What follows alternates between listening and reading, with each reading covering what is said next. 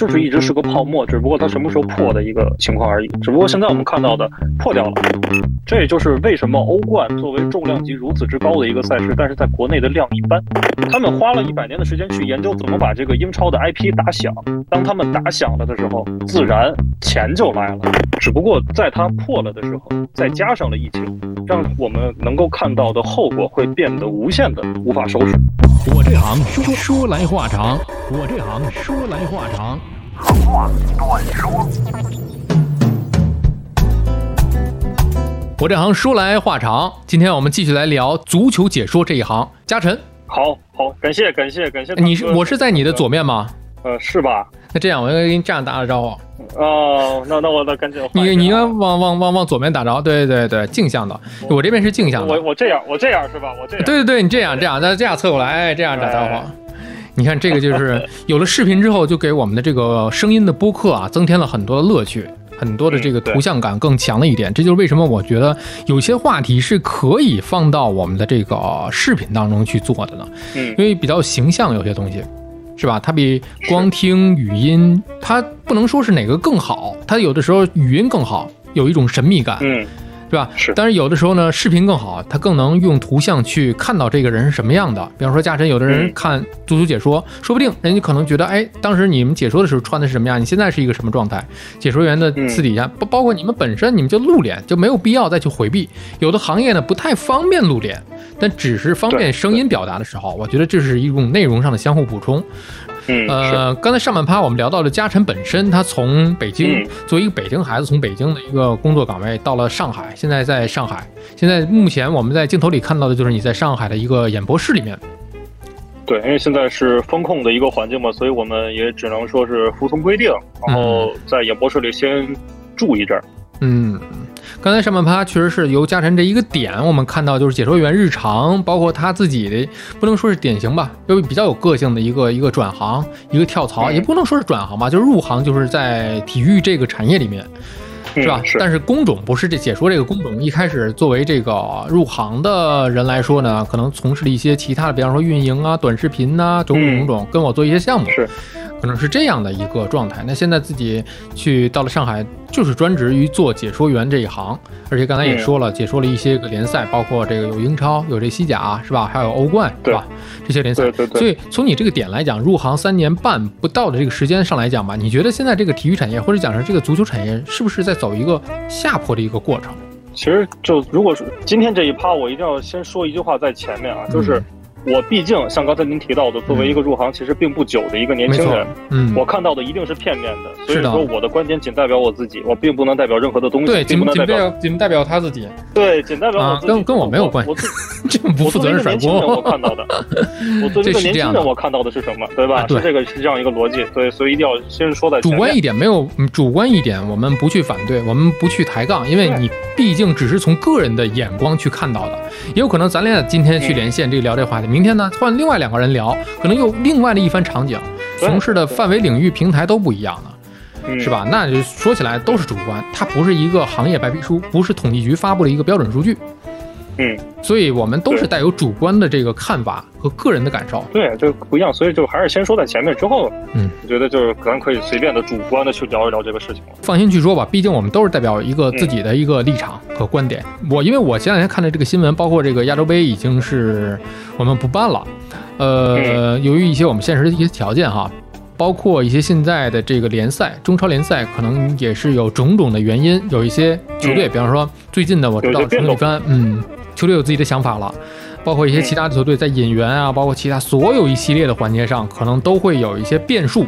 所以在这个整个的变数里面，包括甚至来讲，我们之前的那家东家，它也是可能在缩减一部分的这个体育产业的一个规模，是不是表明现在你所接触到的这个体育圈子，咱们就说足球这个圈子，是不是正在往下走？就是其实现象已经说明一些东西了。嗯嗯嗯，我觉得真的是这样，就是呃一直都在说中国的就足球。体育产业咱不敢太泛泛的去谈。如果说真的要谈到足球的话，就是一直是个泡沫，只不过它什么时候破的一个情况而已。只不过现在我们看到的破掉了，同时又有现在这种我们都不愿意看到的疫情的情况，嗯，就会只会放大这样的一些不太好的东西。众所周知、肉眼可见的，它现在的一个走势，那就如实反映了这个整个足球这个圈子，我们叫圈子吧，可能它涉及面太广了，因为平台足球平台，嗯，包括它的版权交易，包括它整个的运动员的一个状况，都在是一个圈子里面。所以现在来讲，话说回到咱们自己的这个眼巴前的这个圈子里面，中超联赛现在，据你所知是一个什么样的一个状况呢？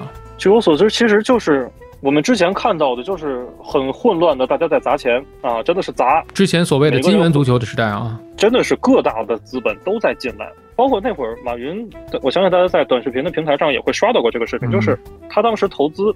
目的是什么？目的是踹开这个门，看看里面是什么样。他的原话是：踹开这个门之后，看到啊，原来是这样，怪不得搞不起来。那他是跟那个广州恒大当时有一些合作，是吧？对，叫广州恒大淘宝俱乐部。对对对，他作为一个投资者，他进来了，他付出了一些学费，学到了一些东西。嗯，我相信在当时他可能就已经看出来了这个一相关的一些趋势。嗯，然后只不过现在确实我们看到的这些东西就是这样的一个趋势的一个结果。所以只能说这样的去评价吧，它确实是经过了一些看似辉煌的阶段的时候，它必然会有一个下坡路。因为我自己亲身经历的话，我是从一九九四年中国足球职业联赛对职业化以来，可能第一年看到的甲 A，包括天津队以前叫天津这个康师傅三星，天津三星队是吧？对。然后后来到康师傅，呃，什么 CEC，最后到泰达。然后走到中超，从甲 A 甲 B，然后有一年还是甲 B 嘛，天津队还这个租借了一个外援叫佐拉啊，每一场都有进球，每一场就没有输过啊，一路走过来，然后就重返。甲 A 的赛场，后来就跟到了中超，后来天津有了另外一支球队，我们就不提名字了啊。从这个也是中甲的这个阵营一路走到了这个中超的阵营当中，后来也是大手笔的，对亚冠，甚至真的是走到了亚冠，这个是非常喜人的，而且给了这个天津的这个球迷一剂强心剂，因为很多的老球，不能说老球迷吧，从甲 A 看过来的球迷来讲，可能后面不是特别喜欢之前那支球队了，因为总是前半赛程非常不错的成绩，到了后半赛程。开始掉，开始保级，每年都在保级，所以大家就开始转投另外一支可能看起来有一些新鲜活力的，有一些动力的。不管它的动力是从哪来的，至少看到了一些希望。比如说，呃，找了一些像帕托这样的，啊，维塞尔这样的。你想，对对对，莫德斯特这样的。那你从你从你从这个德甲找来的人是吧？当时德甲的是金靴还是什么呀？对，这帕托，当时的这个足球神童，对，包括这个维勒塞尔这样的一个国际足坛踢世界杯有名的，也是真的是主力的这样的一个球队的队员，看到了这个球队真的是在走一个上坡路啊！但是可能也是后来一些原因，众所周知的一些原因，就也是就嗯废掉了嘛，废掉了。当时是我。看的最多的一些主场嘛，就是到这个天津这个海盗园的主场去看，情怀还是有的，对吧？而且感同身受的是，当时因为我们咱们都是在那个体育媒体公司里面啊，虽然是这个怎么讲呢，不是做国内足球 BU 垂直象限的。但是也是非常关注这样的一个状况，关注，对吧？作为你半个天津人来讲，你至少你有三支球队，你可以我也会关注，对对，国安、天津那两支球队，对吧？但是我是觉得怎么讲呢？当然，北京也有这个甲级联赛的这个球队哈。从那么一个，我们在茶余饭后，甚至是我们再 Q 到一个自己的兄弟，也是柱子啊，柱子哥。对，在你之前，柱子被我带到这个行业里面来从事广播的时候，我们两个人中午吃饭的时候，就是吃完饭溜溜达一圈嘛，在公司的这个园区周围，我们俩经常聊的一个话题就是足球话题。经常有的时候加班，加班之后在办公室里一起去看球，因为这个场景。我现在已经有很长时间没有去看足球比赛了，可能有更多的事情要干。再一个是也没有什么可看的了，观感首先来讲，观感，这个球迷你看球，一是要靠的是一个什么信仰，所谓的这个足球信仰，你热爱甚至说死忠哪支球队是吧？但是你对你还要靠观感啊，就是这个这场球你所谓的踢的好看不好看。什么样的一个水平，你没有必要花费九十分钟的比赛加上十五分钟的中场休息，我去再看一场从头到尾的一场比赛吧？嗯，确实没必要，确实是没必要的。这也就是为什么欧冠作为重量级如此之高的一个赛事，但是在国内的量一般。这是为什么呢？因为时差的问题，也有一个就是时差的问题，就是就是时差的问题，就是因为欧冠是在周中，大家都要上班，没错，而且比赛呢三点四点，就还是我没有必要去一定要等一个直播，对，然后再看一百零五分钟，至少一百零五分钟吧，啊，我没有必要去等一个直播。其实早上就可能啊，我假如说欧冠决赛了，马上欧冠决赛了，我熬一天就熬一天了，对吧？撑一天撑一天了。其实问题不大，但是你要说平时的这个比赛，其实没有太大必要。对于球迷来说，我相信都是这样的，就是我需要上班，我需要有自己事情，再加上他在北京时间的深夜，就自然是重量级再高，它的量也不会很好。所以接下来这场欧冠的决赛是，应该是二十九号，也是同样的时间，就是深夜的北京深夜时间。嗯，但是既然就还是那句话，决赛还是可以期待一下，对吧？因为就像世界杯的决赛一样，大家可能就这一直还是会看的。你会看到很多平时根本就不看球，不管是谁，他会都转发一下，哇，你怎么怎么样？其实他可能一个月嘛，一个月嘛，世界杯那一个月就是各种球迷都炸炸出来了。对，其实世界杯它不仅仅是一个月，包括从外围赛开始才第一资格赛开始踢，嗯，它是一个漫长的一个过程。包括对对，包括这个五大联赛，它也是五大联赛，也是一个非常漫长的一个过程，一年嘛，几乎是一年一个赛季都是一年嘛。现在对于我们这个周围的人来说，五大联赛相对流量比较好的是哪一个？是不是英超啊？那肯定是英超，因为这个应该是在上一趴吧就提到了，就是全球最好的赛事其实就是英超，毋庸置疑。就是它甚至于欧冠来讲不亚于欧冠，甚至有的时候会比欧冠要好看一点。曾经我了解到的直播观看数据来说的话，英超是仅次于中超。哦哦，在曾经，这个逻辑很好理解。第一，时间合适。嗯。第二，这个队儿跟我有关系。对，有主队的归属感。对，主不管你是河北的、河南的、全国各地的球迷朋友们，对吧？这个地儿跟我有关系，我这那我肯定是河南建业，对吧？对，北京时间非常合适，时间非常合适，就是你吃吃饭、看个球，过去了。这个时间就就已经很好的过去了，不耽误你任何的事情，这是很好的一个事。但是英超没有办法，它毕竟在遥远的欧洲，它时间不可能完全跟照你中国球迷的时间来去安排。所以说时间上是英超的可能在流量方面不如中超的一个原因，但是这并不影响它的热度。那是为什么呢？就是因为它观感好看，观感一定是好的。英超就是在于什么呢？他们玩足球已经是上百年的历史了，他们总结出来了一套。一是比较符合他们自己的，第二就是这个行业可能应该是这样去走的一条路。他们花了趟出来了，这条路已经趟出来了。对他们可能花了一百年的时间去研究出来现在这样的一个结果，相当于两代三代人吧。嗯，对，就是一直在进行各式各样的这种投入啊，这样的一些运营啊，就可能真的是这是时间的一个问题。他们花了一百年的时间去研究怎么把这个英超的 IP 打响。当他们打响了的时候，自然钱就来了，钱来了，球员就来了，球员就来了，观看的这个感觉也就上来了。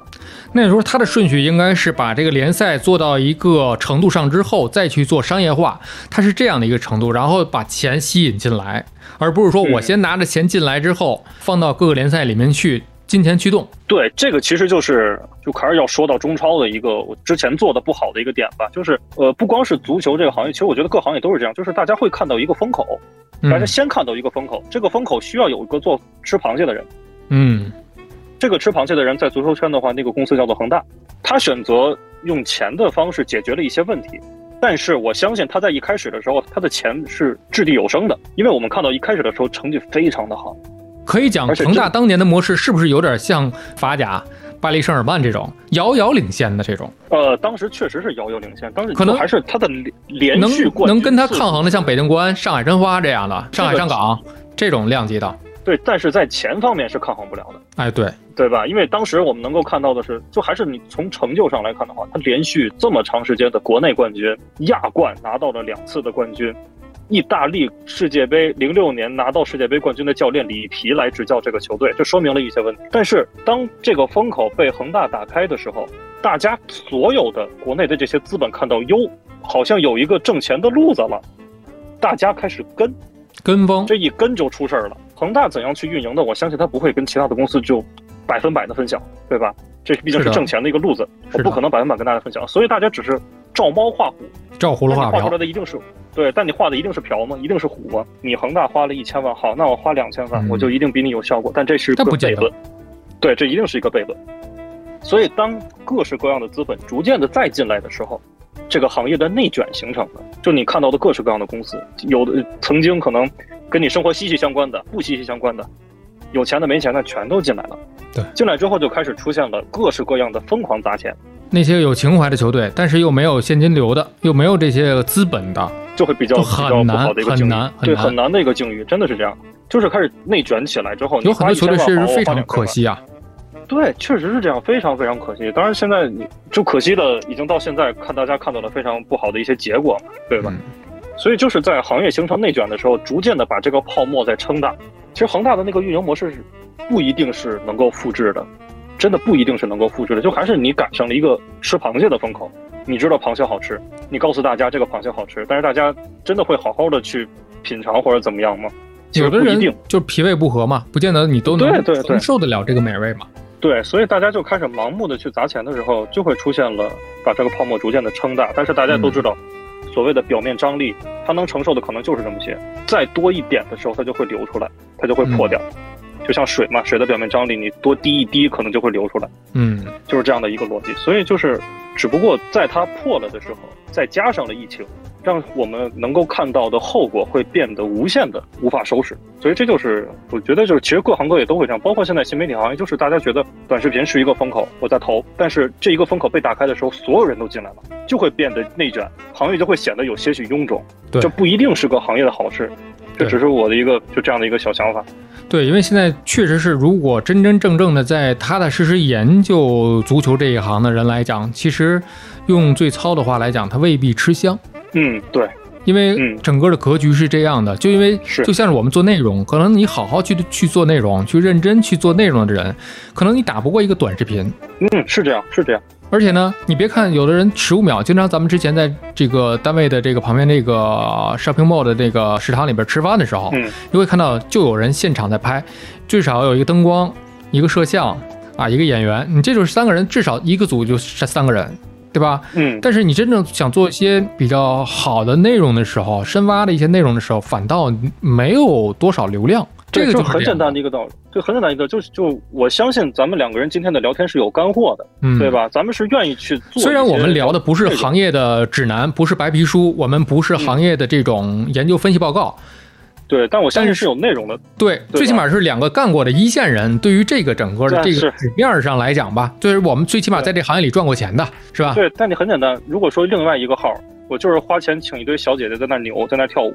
嗯，量一定比咱们高，这就是一个现状的问题。所以现在很多的这个怎么讲呢？很多的现状制约着我们整个这个足球的一个发展，包括你看现在前一段这个亚洲杯的取消。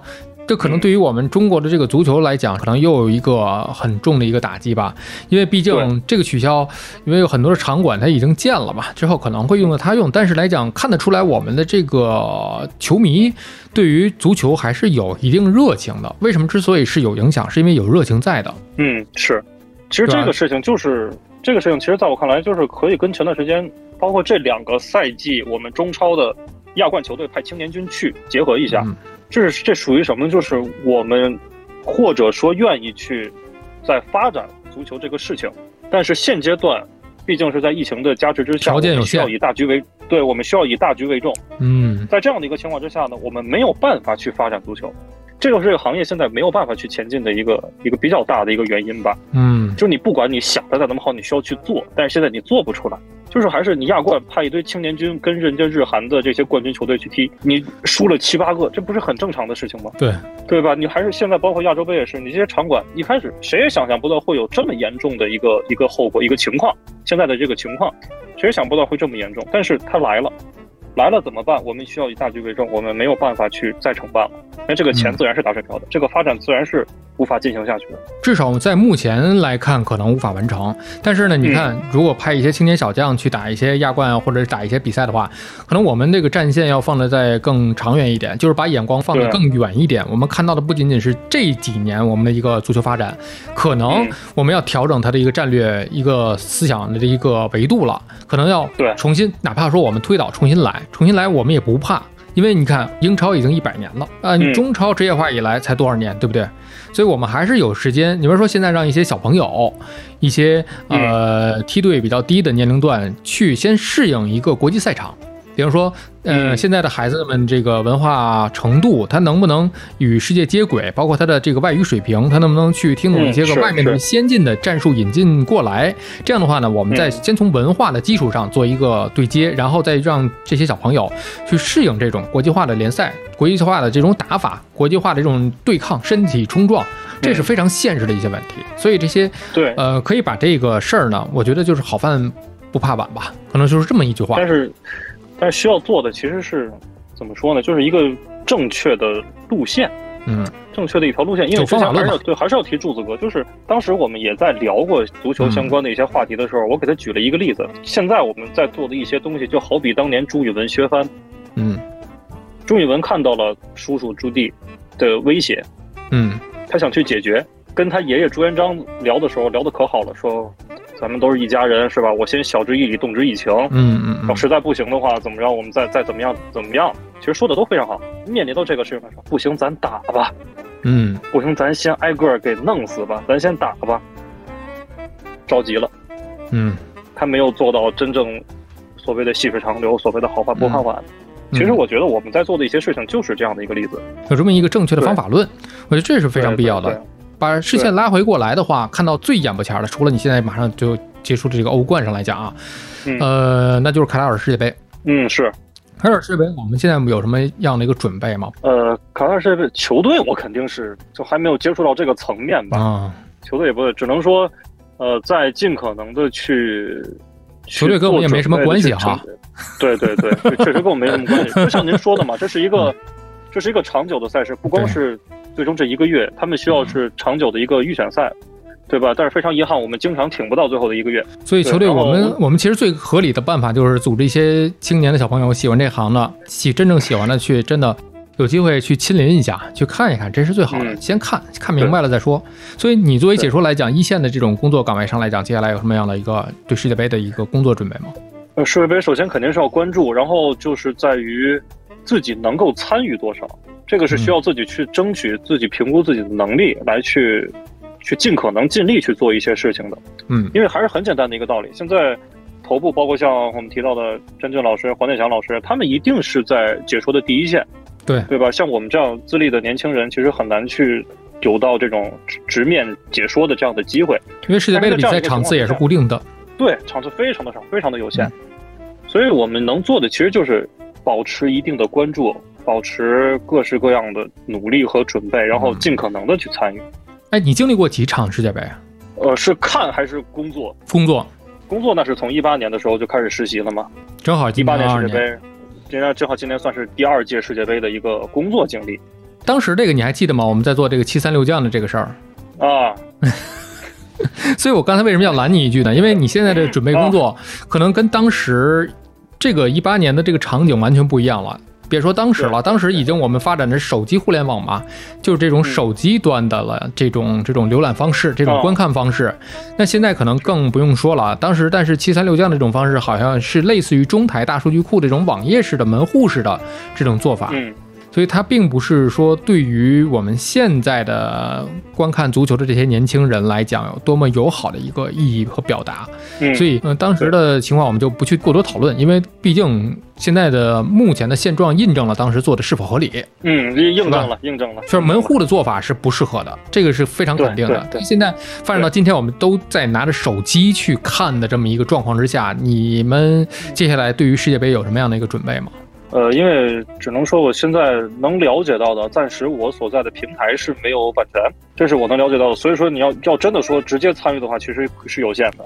这个确实是一个行业里不公开，也不能说是秘密，根本就不叫秘密了，因为大家都知道。嗯，不管是世界杯还是什么样的比赛来讲，一般的这种足球常态化的直播平台，都是在这个节骨眼上肯定拿不到版权的。那临近了再说，也有可能临近不排除会有，这个是已经公开的一个做法了。对，如果您干过这行的话，可能都会知道，到时候可能会有一些分销出来，但也说不好。就就该知道的时候你会知道的。对对对，所以对于互联网来讲的话，对于你们这种视频播出平台来讲，肯定不会做七三六将这样的事儿啊。但是有可啊能那肯定是不。脱敏来聊啊，我们不涉及一些个秘密来讲，是不是也应该在现在会有一些，比方说预热的一些小综艺啊、小活动啊之类的？其实我觉得是会有的，包括说，我感觉如果说要是一个有版权的平台，嗯，在这个时候我会就是尽可能的去打出一些东西，嗯。就例如说我会有什么样的解说团队，那我可能会在之前的，因为现在世界杯在冬天嘛，所以会在这个赛季开始的时候会去铺下去，嗯就让大家知道，哎，我们现在有这些人，对吧？然后如果说有你喜欢的解说员，你可能能直接的看到，包括说。就是因为我也关注到某平台会有一些就类似于解说员比赛呀、嗯，或者怎么样的，就是比较能够贴近大家的东西在铺了。因啊，为现在还有还有平台，我拦你一句，还有平台在搞解说员大赛这种吗？就不要质疑，肯定是有的啊，还有啊，哦，啊。因为我们刚才在第一趴的时候说了，这个是非常小众的这么一个群体，所以这个平台在做的事情吧，只给这个热爱这一行业的人去垂直来做，我觉得这是一个好事儿。就是存在肯定是合理的嘛。嗯但是咱们现在，因为它它毕竟还只是一个是的，做的阶段，咱们也不能说它的结果是怎么样的，所以肯定是各家有各家的考虑，也不好去嗯过多的这种评价嘛，对吧？嗯，解说员的这个事儿确实是给了一些小众行业，所谓小众行业的一个出口。嗯，是因为我有在考虑过，就是它毕竟是跟名利有关的行业，咱不能说你一定干这行业就是大富大贵、天天热搜之类的，这个咱不敢保证。但但毕竟跟名利沾边儿，它跟名利沾边儿的话，就是名利场是非圈儿，你能想象到的一些人前人后的事情，可能都会都会有。就是大家会关心，也会有一些想法的话，就还是要有一些。如果想加入这个行业的话，还是需要有一些准备的。所以你现在你准备，如果是有这种解说员大赛，你会去参加吗？不会，就就你没有想过吗？就一秒都没有想，就就肯定不会参加。因为我去过，因为在我年轻的时候我去过，我知道怎么回事儿了。这自己否定过自己，呃，可以这么说吧有人帮助？我否定啊，有人 有人帮助你自我否定过。有人帮助我否定过这个事情。呃，他否定的主要在于说你为什么要去这个事情。但是我觉得啊，就是每个人可能在实现自己的理想和热爱的过程当中，可能都会有自己的一些途径。呃，对，因为说说好听一点，这种比赛就是在帮助一些年轻人就不知道该怎么办的年轻人，我给你铺路。对吧？对我最起码告诉你这条路可以，真的走上来之后，这条路后续会是什么样的，后续该怎么走的话，那是你走上来之后才能看到的事情，嗯，对吧？确实是还有很多的路径可以走，比方说通过嗯实习，通过对对对，这个自己去做一些自媒体的方式。嗯，因为有很多现在的这种方式非常友好了，不见得非要通过一些就是你们这种正襟危坐的解说员的这种方式，嗯。通过他们去看比赛，有可能是这种像是有一些平台网站通过第三方来这样进行解说。其实大家可能并不想听的是那些无聊的比赛描述，大家想嗯。看到的其实是干货，就是这个解说员能带我走进一个非比赛画面之外的一些信息点。我是想要这个，这个东西，这个东西我感我我相信民间是有高人的，这是我嗯相信的，高手在民间嘛对，一定会有人就是掌握着比某些专业解说员还要再详细的，或者说再要去故事这种故事比赛之外的一些东西，他会准备，他会有丰富的一些内容，我相信有人会做到。但是这个行业也需要有一些的基本的东西，你在镜头前是吧？包括说你在这个哪怕说作为一个网络主播的形式，嗯对吧？你需要有一些基本的东西，你不能说就在那扯闲篇儿没有用的东西，嗯对吧？呃，因为现在我能看到业内确实有一些这个解说员，他们的所谓的专业的一些能力是绝对是不够的。就像刚才一开始我们最开始第一趴提到的，就是我已经进了这个门了，我舍不得出去，所以就可能就是这样的一些情况。但是你进来这个门之后，你自己愿不愿意努力，你有多努力，都是一些问题。嗯所以也不知道有多少朋友听到您的这个节目，他会有这样的，就或者说有没有可能有人就是有这样的想法之后，想听听咱们的节目，看看是怎么回事儿，嗯。对吧？所以我也不排除有这样的朋友。也不排除，如果是有这样的想法的朋友，可以在我们的下方去留言，对吧？哎，对，一键三连，可以关注我们，可以去 有疑问，可以甚至您不好意思说，嗯、可以加入到我们的这个听友群里边来。去，或者是甚至是私聊来问一问我们，我也想走这条路。确实是有很多的是小众行业，但是嗯，它是小众吧，跟你又息息相关。就是你总会知道哦，你说我干这个这个的啊，这么回事儿。对，如果您想入这行的话，带您认认门儿，是吧？看看门儿在哪儿。进了门儿一看，门槛儿这么高，看看怎么爬门槛儿，都可以爬。不是说爬不了，门槛儿高，它也是需要一定的能耐和基础，不是说不能爬，终究有一天它会可以爬的。你肯定门槛儿一定是能爬的，嗯，这个在于说决心和你的初衷，你到底想的是什么？如果说你就想我混一个 title，嗯，我是知名主播，我是知名演员，我就你如果就混一个 title，那无所谓，你进了这个圈你就是了。但是如果说你有一定的想法、追求，对于自己有要求，对于这个行业有要求，对于自己做的事情有要求的话，那我相信你一定会爬。嗯，对吧？只不过能爬多高，取决于你遇到的事、遇到的人，取决于你的上限。这个就是尽人事听天命的事情了。就还是你既然想去做，你就要做到自己能做的最好。嗯，你不要说做一半，哎呦，不行，我就爬山爬香山，我还没看着鬼见愁呢，我下来我下去吧，嗯，那是没有必要。嗯，很大的一部分原因是在于自己，嗯，而且时间就是时间是一把尺子，它也是一个工具。你通过时间的嗯积累，慢慢慢慢积累，你说的场次从第一场到第十场到第一百场，你这个是一个积累，每一场都会有每一场的积累，每一场可能都会有一些特殊情况的存在，怎么去处理这些应急状况？嗯因为你看，像我们平时做节目来讲，做节目它是一个常态，更多的是嗯你要处理一些应急的一些状态。比如说突发的一些个问题，是你在这个行业当中所要面临的一些非常现实的状况，这个是嗯需要可能课本之外的一些东西了。对，因为当时我印象特别深，就是有一场不露脸的比赛。曾经我说过一场比赛，当时就不用露脸，画面中不用露脸，对不用露脸，不是不露脸。后来我不用解说完了非常露脸的画面。对，这个中国话呀，博大精深啊。那场比赛其实就是两名球员很结实的头部撞在了一起，一名球员嗯当场休克。呃，当然球员是本身没有生命的危险啊，但是那场比赛因为这样的情况中断了将近半个小时。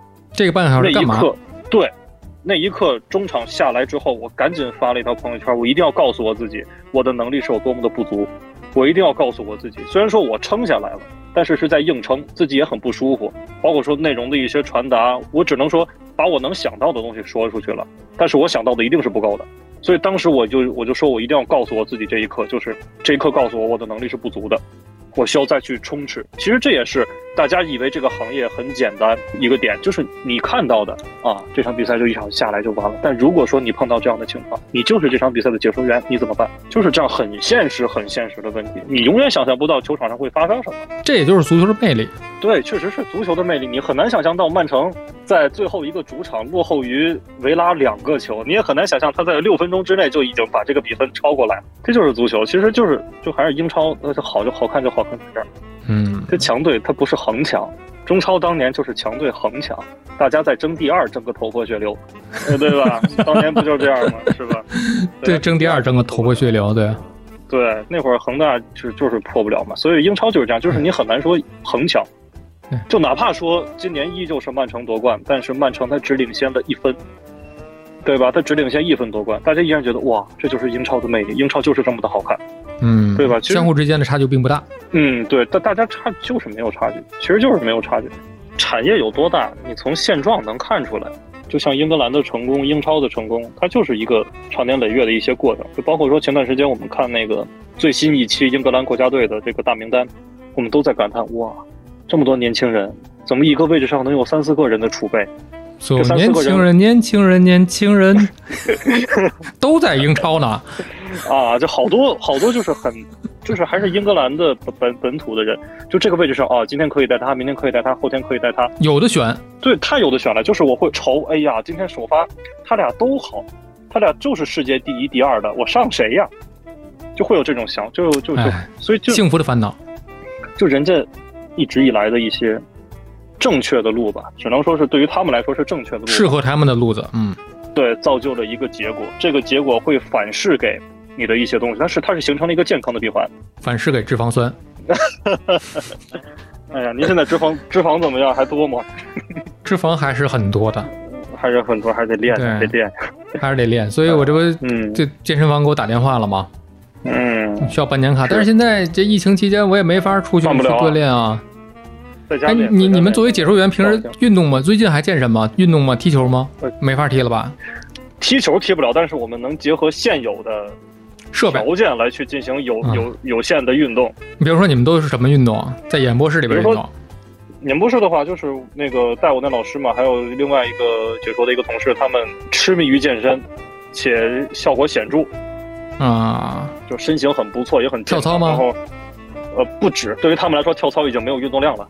啊，然后就带了一些器械，就弹力带呀、一些球啊，就各式各样的会，就来到这边之后进行一些稍微上一些量的可以。的一些锻炼。然后对于我这种曾经身体不错，现在肉眼可见的发福的情况来说的话，就是简单的一些上量的东西，就例如带我进行空腹有氧的爬楼。我们这个楼是一共二十层，嗯，早上起来之后，先不要吃早饭，然后一趟一趟一趟一趟一趟一趟，先去爬。我再尽可能的去去消耗一些东西，尽可能的去练，就是就结合现有的情况吧。你要说真指着健身房说我这这儿有个杠铃，这儿有个器械，那不现实。能怎么做就先怎么做。当然也也强度上来之后也不轻松了。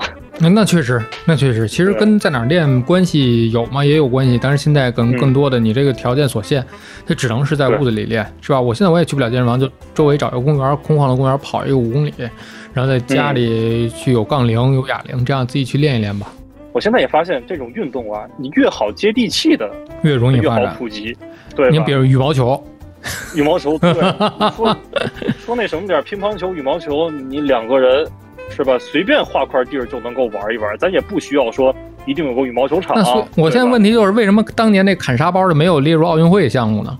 这这确实是个问题。弹球其实也是一个道理。我觉得这个可以。以发展发展奥运项目。对，哪天您申请一下，咱咱问问。我申请一下，行行，看走哪个流程，哪个部门审批一下。